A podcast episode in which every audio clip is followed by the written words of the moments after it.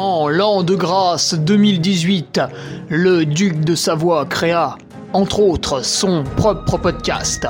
Celui-là même. Depuis, il perdure, traversant le temps comme une épée à deux mains traverse les côtes d'un pourceau.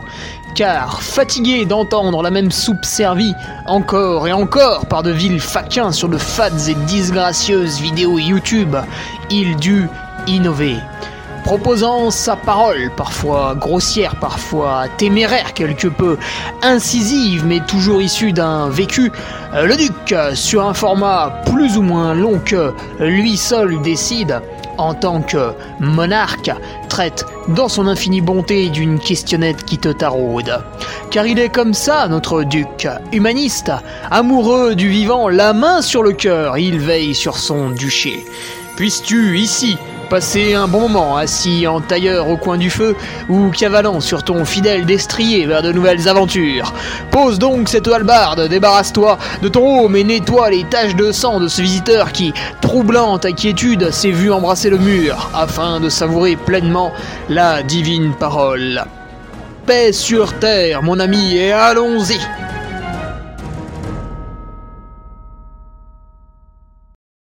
Et bonjour tout le monde, on se retrouve pour euh, le podcast numéro 226. Comment se placer au départ d'une course d'une question de Boris Noël, patriote? Comment se placer dans le peloton au départ de la course euh, sous l'arche de départ? Bonne question. Bonne question, Boris. Euh, certes, j'imagine un peu courte, mais on va s'amuser. Alors, je remercie tout d'abord les nouveaux patriotes qui sont encore encore conséquent avec euh, Valentin Piquet, Lucas Jubel, Valentin Maléval, Romain Guillot, Nicolas Gilabert, Daniel Alves, Benoît Piton, le retour de Jonathan Balin et Fabien Mera. Voilà pour les nouveaux patriotes revenus cette semaine ou venus dans le droit chemin. Sur le Patreon, qu'est-ce qu'on avait cette semaine? La revue de presse, alors j'ai encore brillé par, euh, par ma bêtise en rédigeant et en postant la revue de presse en temps et en heure, mais j'ai oublié de valider le brouillon.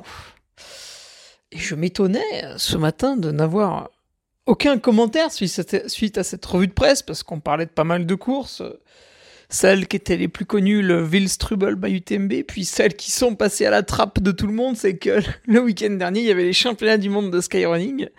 Euh, voilà, vous faites peut-être partie des deux personnes sur Terre qui étaient au courant. Et on parlait de tout, et aucun commentaire, tu vois. Je me dis, c'est bizarre. Hein. Et ce matin, j'ai eu la réponse. Les mecs me font, bah alors, euh, on est mercredi, la revue de presse du lundi, elle est où? Et je me suis dit, ah, il y a un problème effectivement, elle est dans les brouillons, la coquine. Et ce vendredi, je vais m'amuser à, référencer un peu ce qu'ont fait les, favoris de l'UTMB, à la fois ceux qui ont rempli le top 10 et puis ceux qui ont rempli les, les ambulances pour rentrer à la maison. Donc ceux pour qui ça a bien fonctionné, ceux pour qui ça a mal fonctionné, on va regarder ce qu'ils ont fait dans les dix derniers jours pour voir s'il y a des tendances qui se dégagent ou si euh, c'est un peu euh, c'est un peu la sensation personnelle. Voilà, on s'aperçoit par exemple que Tom Evans a fait 5 jours de repos avant l'UTMB. Après, on peut s'interroger, est-ce qu'il met tout sur Strava? Euh, Est-ce qu'il met pas tout? Est-ce qu'il brouille les cartes euh, en amont de la compétition? Euh, Voilà, on peut, on peut s'interroger après sur ce qui est publié ou non. Ça, ce sera l'objet du, de l'article de vendredi, voilà, pour le Patreon. Bah, la revue de presse le lundi, l'article du vendredi. Et le reste du temps, bien sûr, le forum qui euh, commence à voir son activité augmenter. C'est bien.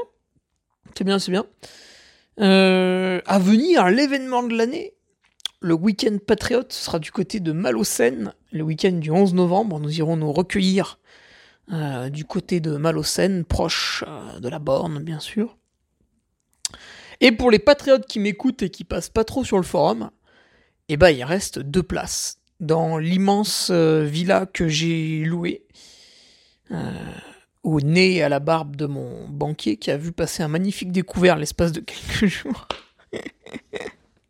C'est bon, le problème est résolu. Donc voilà, s'il y a deux patriotes qui m'écoutent et qui se réveillent, il reste deux places. Les news en tant que speaker, je suis très fatigué. En tant que speaker, le Grand Trail du lac de Serponçon, euh, j'y suis. Déjà. J'ai fait la route jusqu'à Embrun pour en profiter. Euh, N'en déplaise à Andy Simons, euh, j'ai fait du covoiturage. Eh oui, mon petit. Grand Trail du lac de Serponçon, c'est ce week-end, ça démarre vendredi. Donc là, ça va être. On nous avait promis que les Hautes-Alpes, il y avait du soleil. Effectivement, il pleut juste aujourd'hui, mercredi. Mais alors, j'ai vu qu'après, c'était parti pour 4 jours de soleil. Et vendredi, bah, départ, euh, départ de la grande boucle, hein, quasiment. Ouais, c'est un 100 miles, très montagneux. Donc, euh, voilà, en solo ou en équipe, ça va bien les occuper. Des courses un peu plus courtes, 75 euh, bornes, le demi-tour du lac. Bonne boucherie aussi avec plus de 5000 mètres de dénivelé. 49 bornes, 3008. grosse, grosse boucherie aussi, surtout qu'il faut mettre moins de 9 heures. Eh Et barrière horaire un peu sadique. ça, ça va me calmer un ou deux. Putain. Moins de 9 heures pour 49 km et 3008. Je pense que ça supprime au moins un tiers, si ce n'est euh, la moitié du peloton. Donc bon, c'est le choix de l'organisation. Moi, je vais voir ça en tant que speaker. Bon, je me rappelle plus. Ah oui, mais l'an passé, hein, je me rappelle plus. Je me rappelle plus ce qui s'est passé l'an dernier parce que c'était un peu pareil. Je sais pas s'il y avait eu un détour. Ah, je ne sais plus. Euh, au niveau des news en tant que coureur, eh bien, je vais participer aux 33 km du Sancy. Puisque je me déplace au Sancy pour, pour plusieurs choses. Bon, déjà, voir pas mal d'amis.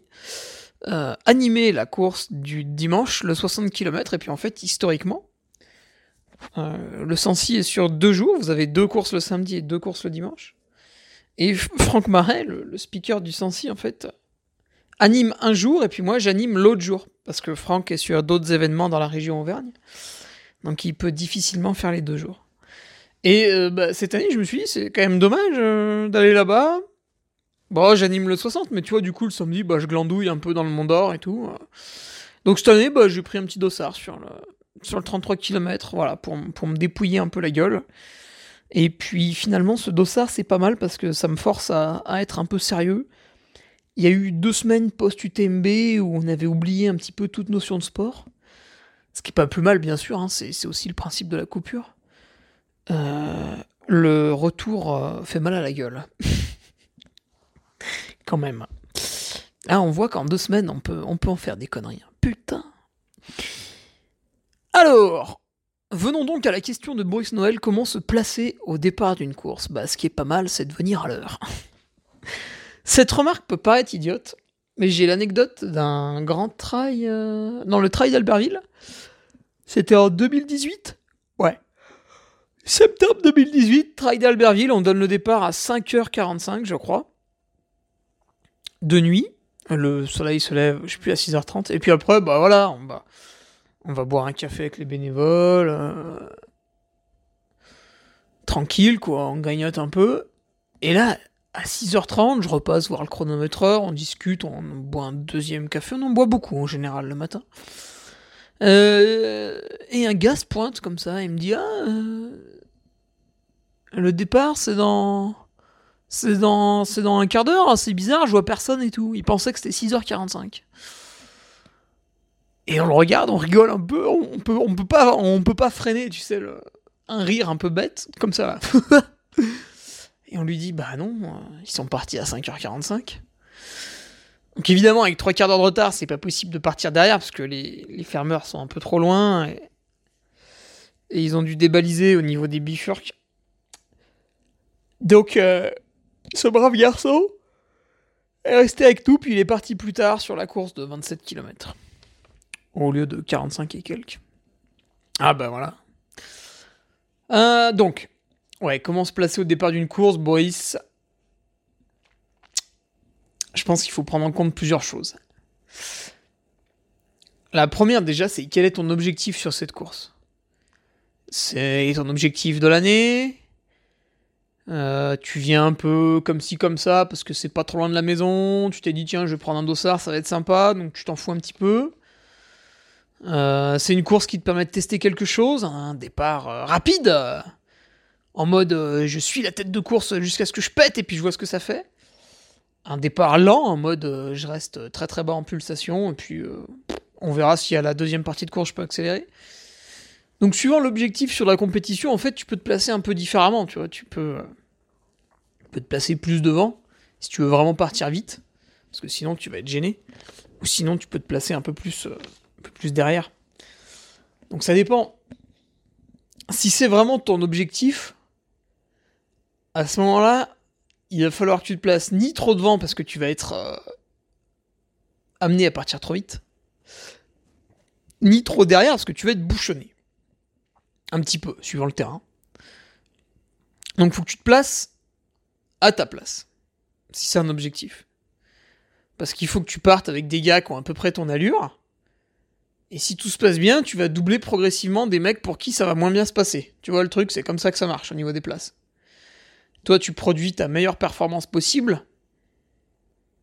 Donc, le gars de devant toi est en théorie quelqu'un qui produit sa meilleure performance possible, mais il a un niveau physique plus élevé que toi. Sauf qu'en fait, devant toi, il y a tout un tas de gars qui vont faire un peu de, des conneries, quoi. Et du coup, tu vas pouvoir les rattraper malgré qu'ils aient un potentiel physique plus élevé.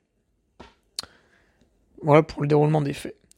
Donc maintenant, la question, c'est de savoir, d'accord, j'ai bien compris que je devais me placer euh, là où étaient les coureurs de mon niveau, mais c'est pas marqué sur leur front qu'ils ont mon niveau. Donc comment je fais? C'est une bonne remarque. Et c'est là où on peut être un peu déçu sur les grands événements de ne pas faire des, des SAS. Alors, c'est quand même très très chiant puisque à chaque entrée de SAS, vous devez mettre un bénévole pour contrôler et vérifier. Mais euh, par exemple, prenons le, cas de l'UTMB où tu as euh, un SAS euh, Elite en gros vraiment les, énormes cadors, tu vois, il n'y a, que, a que 35 dossards dedans. c'est un SAS qui ne contenait pas Benoît Girondel par exemple. Voilà, Benoît Girondel n'était pas dans le SAS numéro 1 des élites. Il était avec les élites de, de, seconde zone, tu vois, l'élite. L'élite des provinces, qui contient à peu près 150 personnes. Et puis après, derrière, t'as la fosse. Voilà. Là, c'est la foire. C'est n'importe qui qui peut se mettre n'importe où à n'importe quelle heure. Et généralement, les gens viennent dans la fosse deux heures avant pour se placer à l'avant de la fosse. Donc c'est un peu embêtant, tu vois, venir deux heures avant, c'est chiant. Euh, du coup, ce qui serait bien, c'est de faire des sas, tu vois. Alors au début, tu ferais euh, tous les euh, tous les 50 points ITRA. Et puis derrière, tu ferais tous les 25 points ITRA ou 100 points ITRA. Et puis tu ferais plusieurs sas, comme ça la personne, elle sait où elle est à peu près et elle peut venir euh, une demi-heure avant dans son sas. Comme ça, il n'y a pas de stress. De ouais, il faut que je vienne plus tôt pour mettre devant les autres. Et euh, de ah, euh, je sais pas qui est autour de moi, dans le doute, je me mets devant. Ça, ça, peut être une grosse erreur aussi. Donc, il faut vraiment. Ce serait pas mal, ouais. Ça demande de l'organisation, mais Bon, sur les courses UTMB, on peut, on peut supposer que c'est faisable. Sur d'autres courses, ça peut être intelligent aussi, ça peut être intéressant également. De te classer ouais, par, par, par ordre d'index UTMB, quoi. Par exemple, c'est ce qu'on faisait en VTT, quand je faisais le circuit Coupe de France. Euh, quand j'étais euh, cadet en 2008, c'était ma meilleure année. Eh bien, quand tu arrivais sur la sur l'aire de départ, là, où il y avait des, rubalises un peu partout qui, qui, barraient le truc, et en fait, avec ton dossard, ton, bah, ta plaque de cadre, tu accédais à la ligne numéro 1, à la ligne numéro 2, etc., etc. Et la ligne numéro 1, ça allait du dossard numéro 1 au dossard numéro 10, tu vois. C'était vraiment... C'était les, champions, quoi, tu vois. Euh, moi, j'ai fait toute l'année 2018. Je crois que mon classement général était à peu près 12e. En cadet, là. donc j'étais deuxième ligne, quoi, en gros. Et ouais, ça m'avait un peu agacé de, de, jamais avoir pu accéder à la première ligne. Et malheureusement, quand je quand je suis passé junior, j'ai pas eu ce bon en sport. Quand je suis passé junior, j'ai bêtement commencé à travailler à l'école et du coup, j'ai pas beaucoup progressé physiquement. Donc, euh, c'était l'année de la terminale, il fallait travailler. Alors qu'en cadet, c'était cool, je pouvais avoir 8 de moyenne, je m'en foutais. en première. Donc, c'était pas mal parce que du coup, qu'est-ce qui se passe? Euh, Vu que tu sais que t'as ta place sur la ligne. Alors, après, il y avait un autre débat, je vous expliquer. Mais du coup, en VTT, alors c'était un effort qui durait à peu près une heure? Ah, je sais plus. Bon, c'était un effort relativement violent. Et le but du jeu en VTT, c'était de clipser sa pédale le plus tôt possible dès qu'il y a le coup de fusil, parce que tu as un pied à terre, un pied clipsé sur la pédale. Dès qu'il y a le coup de fusil du starter, le deuxième pied se lève, se clipse à la pédale, et tu pédales à fond pour doubler les autres pour partir devant. Parce qu'en VTT, le problème, c'est que les circuits, au bout de, au bout de 200, 300, 400, 500 mètres, quand on avait de la chance, derrière, il y avait un single. Donc ça faisait un embouteillage. Et une fois que tout le monde avait compris que ça allait faire un embouteillage, en général en deux secondes, tout le monde essayait d'y aller le plus vite possible pour doubler les autres. Et en fait, ça faisait un embouteillage énorme avec des chutes. Avec, voilà, c'était ultra violent. En gros, ta course, elle se jouait en 15 secondes. Est-ce que tu étais suffisamment bon techniquement pour clipser vite ta pédale, ça c'était pas mon cas. Mais est-ce que derrière tu pouvais foncer vite, vite, vite jusqu'au premier single? Et là, il fallait faire un échauffement extrêmement rigoureux pour arriver sur la ligne de départ avec un cœur qui battait déjà très très haut partir vraiment vite.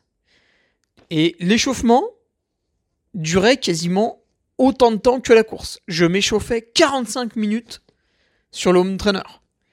À l'échauffement, on vidait déjà un, bidon de boisson, on mangeait déjà une barre, une compote. Euh, ouais, je, mangeais deux pommes potes, je crois.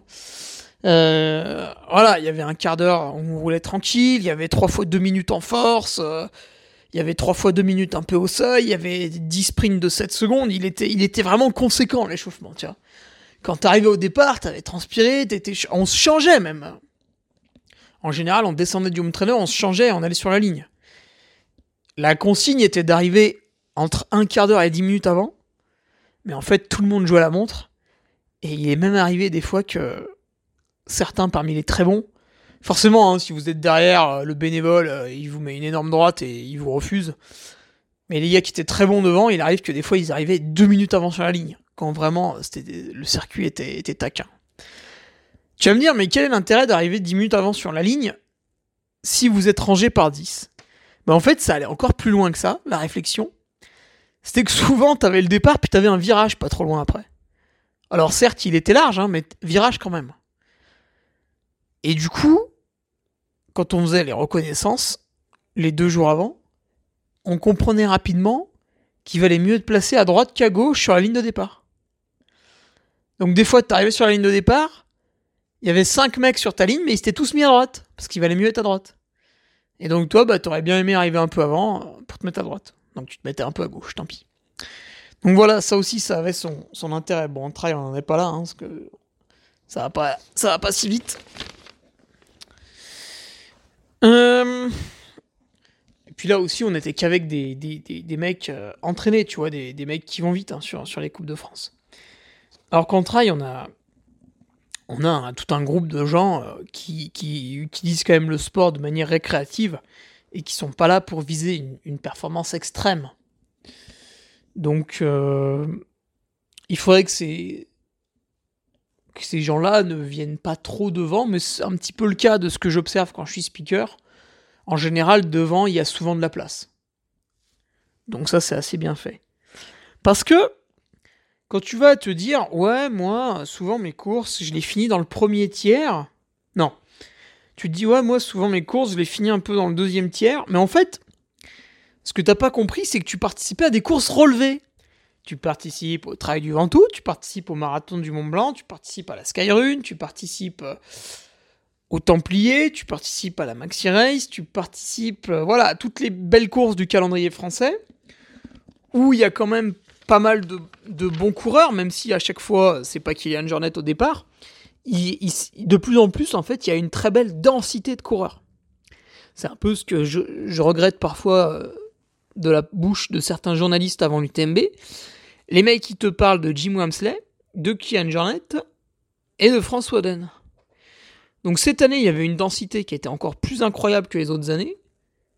Et partout, on voyait, euh, oui, euh, il manque François Den, euh, c'est pas, c'est pas l'année comme en 2017. Non, mais on s'en fout. Il y en a plein d'autres. Ah oui, ok, il est pas là, mais il peut pas venir chaque année, François. C'est trop dur à préparer à chaque année à un si haut niveau. et là, ouais, ok, il n'y a pas François, mais enfin bon, derrière, il y avait Zach Miller, il y avait Pau Capel. Germain Grangier, Aurélien Dunant-Palaz qui avait fini à moins d'un quart d'heure de François, euh, euh, Mathieu Blanchard euh, qui explose le record. Enfin voilà, il y avait quand même. Donc, bon, il y avait une grosse densité. En fait, de plus en plus sur les courses, des fois bah, on a du mal à citer des grands favoris sur des compétitions, mais derrière c'est dense. Derrière tous les 10 points d'index UTMB, il y a un mec. Tu vois Donc si tu participes qu'à des courses avec une grosse densité, donc ça, bah, c'est les plus connus hein, à chaque fois, quand tu arrives sur une course un peu de village, un peu de quartier, un truc pas connu, bah, il va falloir que tu te places un petit peu plus devant que d'habitude, parce que normalement il y a moins de densité. Donc c'est délicat, c'est délicat. Tu vois, est-ce que tu vas participer euh, au Grand Trail des Templiers où là, les, les 100 premiers sont des compétiteurs avérés euh, qui sans doute euh, trustent les podiums dans, leur région, dans leur département. Probablement, ils ont même tous un coach perso, peu de choses près. Ou est-ce que tu participes au trail à la saucisse du coin, là, où il n'y a pas grand monde bah, Suivant les cas de figure, en fait, au Templier, tu vas peut-être te placer, tu vas laisser un peu plus de gens devant toi que au trail de la saucisse. Fumer. Voilà. Après, il y a un point à, faire attention, ça va être l'échauffement. Alors, c'est pas comme en VTT, ce dont je parlais tout à l'heure. Mais il faut quand même soigner un petit peu son échauffement. Alors, soigner un petit peu son échauffement, ça veut dire quoi? Plus l'effort est long, par exemple au-dessus de 3 heures, euh, plus on peut se dire, je vais faire monter mon cœur tranquillement au début. Et c'est une bonne idée. Par contre, il y a un truc auquel tu couperas pas, c'est l'échauffement articulaire. Euh, souvent on travaille le départ est tôt le matin. Du coup, on se réveille, on est un peu ankylosé de la nuit, etc. Mais il faut se déverrouiller. Donc, euh, les petits mouvements articulaires, les mouvements de mobilité, euh, marcher 5 minutes, trottiner 5 minutes, après c'est mobilité. Réaliser pendant 5 minutes des gammes issues de l'athlétisme. Ça, c'est la grosse base. Et après, à vous de voir. Est-ce qu'il faut faire des petites accélérations? Est-ce qu'il faut continuer à courir un peu? Ça, c'est à vous de voir. Mais au moins, vous aurez la base. Moi, ce que je conseille, c'est ça, vous le faites pas trop loin de la ligne de départ.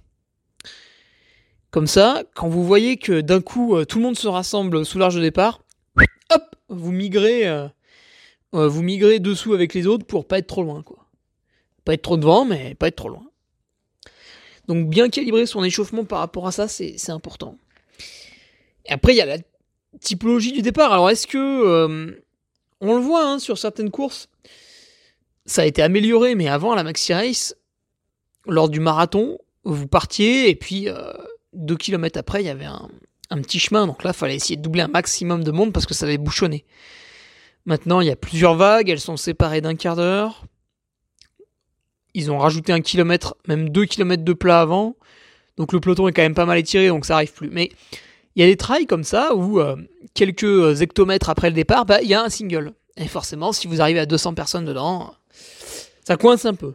Je pense au Grand-Duc de Chartreuse, où vous faites moins d'un kilomètre et après, Un single, une montée hyper raide où tout le monde marche doucement.